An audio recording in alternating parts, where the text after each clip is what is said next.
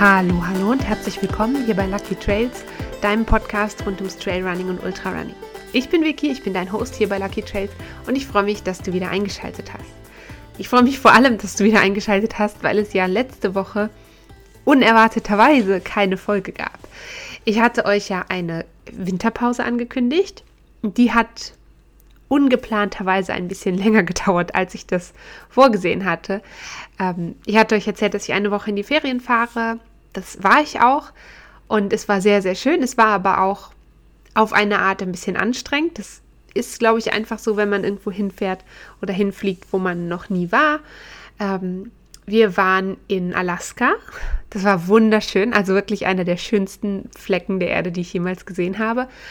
Aber auf dem Rückweg hatte ich dann doch ein bisschen einen Jetlag. Dann kam unser Flieger, war dann etwas verspätet und so weiter. Und dann ähm, hatte einfach, ich sag mal, die Zeit nicht mehr das hergegeben, wirklich eine Folge aufzunehmen, mit der ich dann auch zufrieden war. Und das kennt ihr schon, dass ich eigentlich keine Folgen aufnehme, mit denen ich nicht zufrieden sein kann. Und deswegen gab es eine unerwartete Winterpause. Also eine unerwartet längere Winterpause. Die ähm, ein paar Eindrücke von, von den Ferien in Alaska, die könnt ihr aber auch ähm, auf meinem YouTube-Kanal sehen.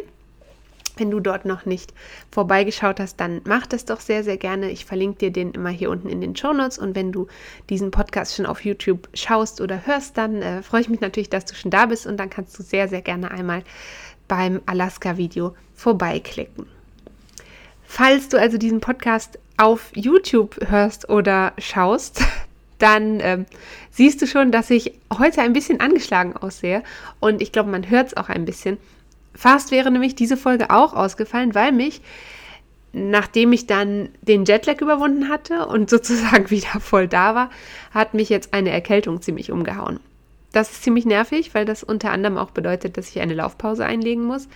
Aber ähm, deswegen bin ich heute also ein bisschen stimmlich angeschlagen und auch ähm, an meiner Nase ist es so ein bisschen rot. Und ich habe auch meine Teetasse hier am Start für alle Hörerinnen und Hörer aus Österreich. Diese Teetasse stammt aus der Olympiaregion Seefeld, wo ich eine ganze Zeit lang immer in die Winterferien hingefahren bin. Bevor wir in die Schweiz umgezogen sind, waren wir sehr, sehr oft dort. Und äh, ich denke immer sehr gerne an diese Zeit zurück. So viel also zu meiner äh, Teetasse und meiner roten Nase heute.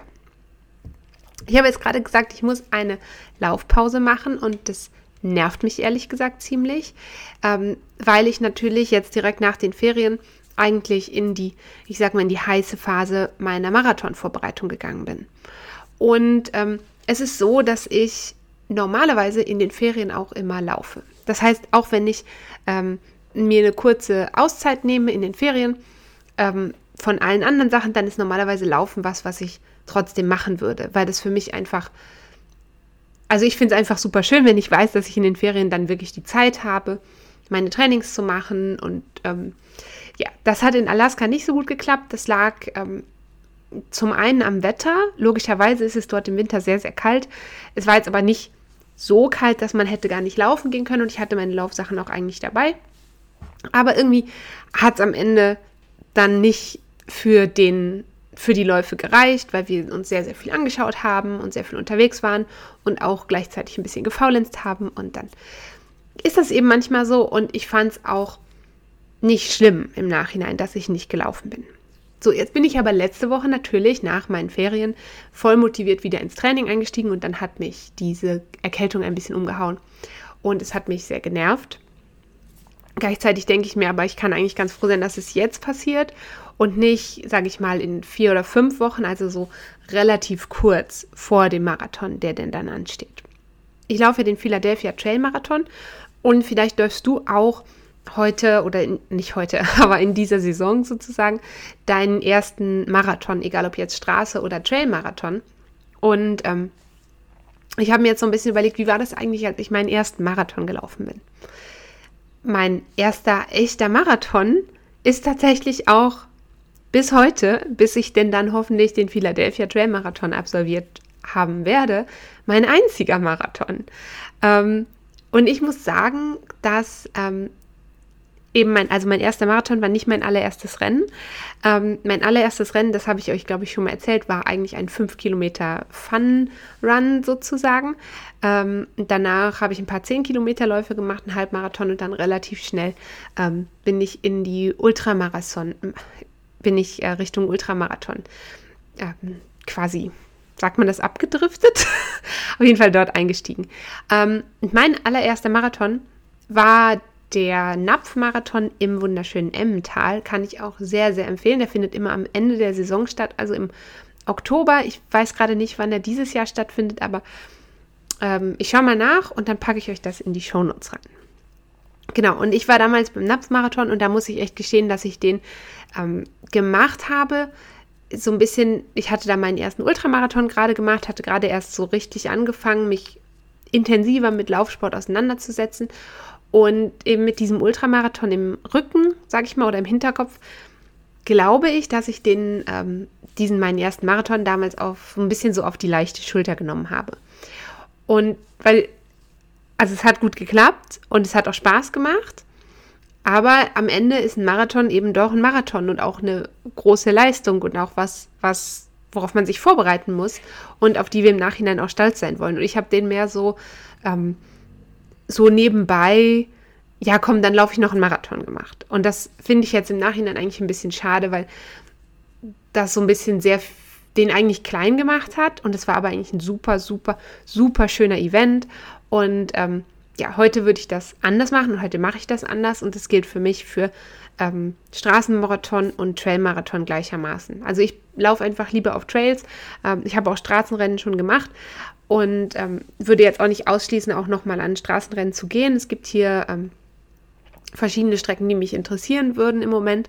Aber ähm, ja, ein Marathon ist halt einfach irgendwie so ein bisschen das, das Ding für viele Läuferinnen und Läufer und das, worauf man sich so ähm, sehr, sehr lange natürlich vorbereitet und was sehr viel Zeit und Energie kostet. Und ähm, ich habe mir jetzt so ein bisschen überlegt, was würde ich denn für meinen nächsten oder wenn ich nochmal einen ersten Marathon hätte, was würde ich anders machen?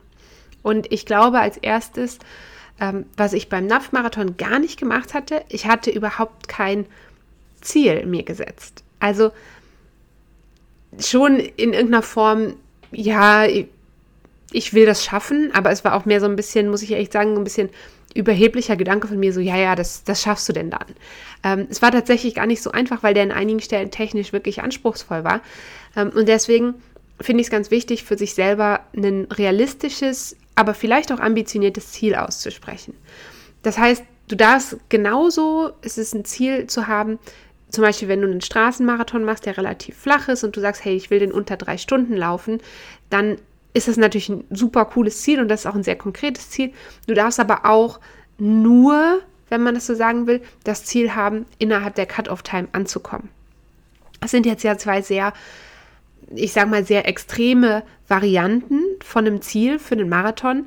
Und was ich eigentlich ausdrücken will, ist damit, dass es ist ganz egal, wie ambitioniert oder wenig ambitioniert dein Ziel ist. Das ist gleichwertig und das ist genauso viel wert. Also wenn du sagst, ich will in der Cut-off-Time ankommen und die Cut-off-Time für dieses Rennen sind vielleicht zehn Stunden, weil das ein technisch sehr, sehr schwieriger Trail ist, dann ist das genauso viel wert, wie wenn du sagst, das ist ein ähm, Straßenrennen und ich will in unter drei Stunden ankommen. Das Ding ist, das muss halt einfach für dich realistisch sein. Und ich glaube, diese zwei Ziele werden von zwei sehr unterschiedlichen, also wenn wir uns jetzt die Personen hinter diesen Zielen vorstellen, die ich gerade genannt habe, dann sind das wahrscheinlich zwei sehr, sehr unterschiedliche Menschen mit sehr, sehr unterschiedlichen Ambitionen und sehr unterschiedlichem Hintergrund zum, zum Thema Laufen und, und Marathonlaufen. Ähm, und weil das eben so ist, weil jeder und jede von uns so unterschiedlich ist, ist es halt egal, ob du am Ende, und das ist natürlich das Schöne bei einem Marathon oder auch bei einer 10 Kilometer Strecke, wenn es ist ganz egal, wie lange du am Ende gebraucht hast, du hast am Ende dieselbe Strecke zurückgelegt wie die Person, die auf dem Podium ganz oben steht. Ähm, und auch genau dieselbe Strecke, wenn du weit vorne warst, wie die Person, die vielleicht 400 Läuferinnen nach dir ins Ziel kommt. Und ähm, selbst wenn du vielleicht eine angestrebte Strecke nicht schaffst, was ja aus 100 Gründen sein kann. Also es muss ja gar nicht mit dir persönlich zu tun haben. Und selbst wenn es mit dir persönlich zu tun hat, kannst du trotzdem stolz auf dich sein, weil du hast wahnsinnig viel Arbeit reingesteckt in diese Vorbereitung auf den Marathon. Du hast dir ähm, die Zeit genommen zu trainieren und du warst bereit dazu, das zu laufen. Ähm, und das finde ich halt ganz, ganz wichtig. Also neben, dass du dir ein realistisches Ziel steckst, darfst du auch schon alleine stolz darauf sein, wenn du bereit bist, an die Startlinie zu gehen, an dem Marathon. Und ich glaube auch, dass sich in der Vorbereitung auf ein Rennen das Ziel verändern kann. Und es kann auch sein, dass sich das am Wettkampftag nochmal verändert. Ähm, weil du vielleicht einer ganz anderen Realität plötzlich gegenüberstehst, die auch wieder möglicherweise gar nicht von dir beeinflusst wird. Also stell dir vor, du hast dich auf ein Trailrennen vorbereitet und es hat, du weißt, es hat sehr, sehr anspruchsvolle Abschnitte und dann setzt ein Unwetter ein oder auch nur, nur starker Regen und dann wird so ein Rennen natürlich grundsätzlich mal langsamer sein. Und das finde ich, darf man auch im Hinterkopf behalten, wenn du dir ein Ziel steckst für diesen Marathon. Aber ich würde dir wirklich empfehlen, und ich glaube, das ist schon in ganz, ganz vielen Folgen deutlich geworden, dir wirklich empfehlen, nimm dir ein Ziel und, und setz dir irgendwo so eine, so eine Marke für dich und sag, das möchte ich gerne schaffen. Weil das hilft dir bei der, bei der Vorbereitung, bei dem, ähm, bei der ganzen, auch bei der mentalen Vorbereitung total, wenn du weißt, was, was will ich eigentlich hier erreichen. Und was ich auch noch wichtig finde, und das habe ich auch schon bei manchen Rennen falsch gemacht, das würde ich inzwischen auch anders machen. Ähm, es gibt bei vielen Marathons, egal ob du jetzt auf einem Trail unterwegs bist oder auf der Straße, da kannst du dich vorher in einen Startblock einsortieren. Da wirst du dann ja oft gefragt bei der Anmeldung, ähm, wie ist deine Zielzeit? Und da würde ich dir wirklich empfehlen, ganz, ganz ehrlich mit dir zu sein. Und zwar nicht, um dich vor dir selber irgendwie schlecht zu machen, sondern es gibt verschiedene Gründe, warum es Sinn macht, dich in den richtigen Startblock einzusortieren. Zuerst natürlich mal, ähm, ich finde es schon wichtig, dass man Rücksicht nimmt auf schnellere Läuferinnen und Läufer, die am Start sind. Ich habe das selber schon oft erlebt, dass ich mich vielleicht zu ähm, unehrgeizig einsortiert habe und mich dann selber nachher geärgert habe, dass ich dann an bestimmten Stellen, wo ich wusste, das hätte ich persönlich laufen können an dem Tag, quasi im Stau gestanden habe. Das passiert vor allem bei Trailrennen passiert das, aber das passiert oder das kann auch bei Straßenrennen passieren. Je nachdem natürlich, wie viele Leute da unterwegs sind. Das heißt, du willst zum einen dich so einsortieren, dass du ähm, schnelleren Läuferinnen und Läufern ähm, auch ermöglicht, wirklich schneller unterwegs zu sein. Und gleichzeitig willst du aber natürlich auch nicht, ähm, sage ich mal, in einem Stau stehen, der sich vielleicht hätte vermeiden lassen.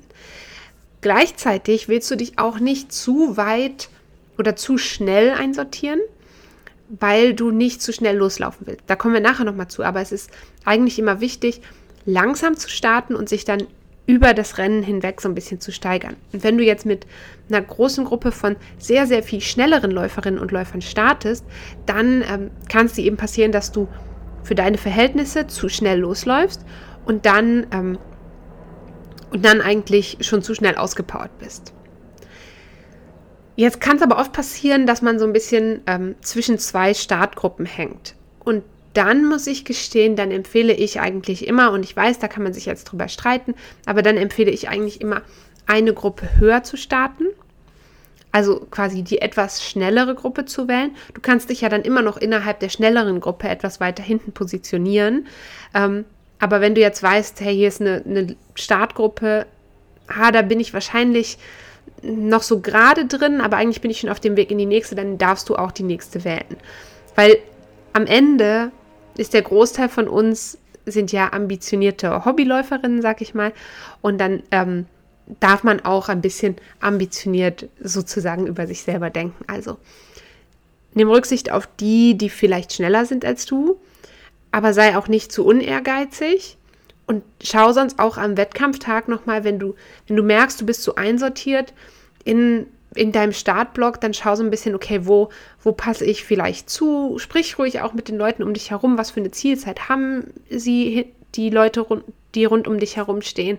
Ähm, aber lass dich halt auch nicht extrem davon beeinflussen, weil viele Leute stehen, glaube ich, dann da und haben vielleicht eine super ehrgeizige Zielzeit. Ähm, verlass dich da wirklich so ein bisschen auf dich selber und sei ehrlich mit dir selber, was kannst du schaffen. Denn was du am Ende schaffen kannst, das weißt du, das kennst du aus deinem Training, du hast dich darauf vorbereitet, du hast viel Zeit darin investiert.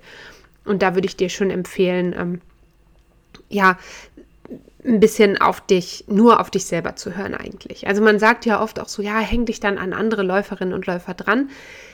Jein, ähm, das kann schon funktionieren, aber das kann eben auch total nach hinten losgehen, wenn die vielleicht viel zu schnell loslaufen und du das Gefühl hast, du musst da jetzt irgendwie mithalten und am Ende war das, war das gar nicht das richtige Tempo für dich. Auch direkt an der Stelle kommt eigentlich so das nächste. Ich würde mir das Rennen so gut es geht einteilen. Und zwar vorher. Also natürlich an dem Tag selber schaust du, wie, ähm, wie bist du vielleicht auch drauf, musst du vielleicht noch mal ein bisschen justieren. Aber zum einen ähm, tendieren viele Menschen dazu, etwas zu schnell loszulaufen. Also empfehle ich eigentlich immer, lieber ein bisschen langsamer loslaufen, als du dir das am Anfang gedacht hast. Du kannst am Ende immer noch ähm, mehr Gas geben nach hinten raus. Und dann ähm, höre ich immer wieder, ja, erste und zweite Hälfte. Und das finde ich aber eigentlich für einen Marathon ein bisschen schwierig. Also ich würde das Rennen eher in drei oder vier Abschnitte einteilen, weil ein halb, also ein Halbmarathon, ein halber Marathon ist halt immer noch eine relativ lange Strecke. Deswegen empfehle ich eigentlich so vielleicht drei oder vier Abschnitte einzuteilen. Und das müssen jetzt auch nicht ähm, genau gleich lange Abschnitte sein, sondern das kann ja auch davon abhängen, ähm, wo gibt es vielleicht Anstiege, speziell jetzt bei einem Trailrennen? Wo gibt es vielleicht Anstiege? Ähm, wo gibt es technisch anspruchsvolle Abschnitte? Wo gibt es vielleicht auch schwierige Downhills, von denen du, das wäre bei mir so, von denen ich dann wüsste, die fallen mir vielleicht etwas schwerer. Und das schaue ich mir so gut es geht eigentlich vorher auf der Karte an und auf dem Höhenprofil. Und dann ähm, ergeben sich daraus meistens schon so einzelne ähm, ich sag mal, einzelne Abschnitte des Rennens.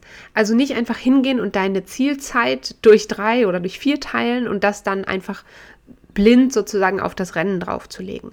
Also schau genau anhand der Karte, vielleicht auch anhand der Streckenposten, was ist für dich machbar und dann kannst du an den einzelnen Streckenposten, die es ja eigentlich immer gibt, nochmal kontrollieren, bin ich jetzt an der gewünschten Zeit. Also so ein bisschen die eigene Zeit im Blick haben, ohne natürlich sich extrem, extrem nur darauf zu fokussieren, sondern du sollst natürlich auch noch das Ganze drumherum genießen und die Menschen, die vor Ort sind, genießen und das Rennen selber genießen und die Landschaft und so weiter. Ähm, aber eben grundsätzlich gilt langsamer starten und sich über das Rennen hinweg so ein bisschen stetig steigern und vorher so ein bisschen schauen, welche Abschnitte kann ich vermutlich wie schnell absolvieren. Ist natürlich cool, wenn du einzelne Strecken davon von dem Marathon schon kennst, aber es kann natürlich auch sein, das wird zum Beispiel bei mir so sein beim Philadelphia Trail Marathon, dass ich nicht die einzelnen Streckenabschnitte kennen werde. Und ist jetzt auch nicht unbedingt super wichtig. Also es kann gut sein, je länger das Rennen wird, desto eher würde ich empfehlen, auch Strecken zu kennen. Also wenn du jetzt auf ein 100, 160 Kilometer Rennen gehst oder so, dann ähm, macht es schon Sinn, einzelne Abschnitte zu kennen, sich die vielleicht auch mal im, auf dem Satellitenbild sonst anzuschauen, wenn du nicht vor Ort sein kannst. Aber grundsätzlich für die meisten Marathonstrecken wirst du wahrscheinlich mit einer Karte und ähm, mit ein bisschen dem Höhenprofil ganz gut zurechtkommen. Was du machen kannst natürlich, ist immer schwierig, sich so das zu merken natürlich, oh, wo will ich wann sein, man hat da noch andere Sachen im Kopf. Ähm, ich habe das öfter schon gesehen, ich habe es jetzt selber noch nicht gemacht, kannst mir aber vorstellen, das mal zu machen, ähm, dir sozusagen auf den Arm zu schreiben, wann will ich denn ungefähr wo sein, ähm, wie schnell will ich ungefähr wo laufen.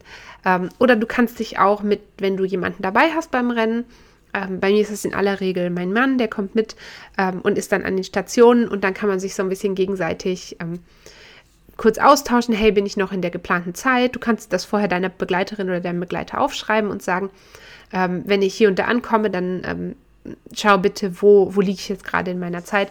Und da kann man sich auch so ein kleines bisschen absprechen. Das finde ich noch einen ganz guten Ansatz. Wenn du, das hatte ich jetzt gerade mit einem meiner Athleten, wenn du natürlich ein Rennen, egal ob das jetzt ein Marathon ist oder ein kürzeres Rennen ähm, oder auch ein längeres, wenn du aber ein Rennen auf Trails wählst, dann empfehle ich dir definitiv auch auf Trails zu laufen. Aber das muss nicht jedes einzelne Training sein. Also du musst nicht jedes Training auf einem Trail absolvieren.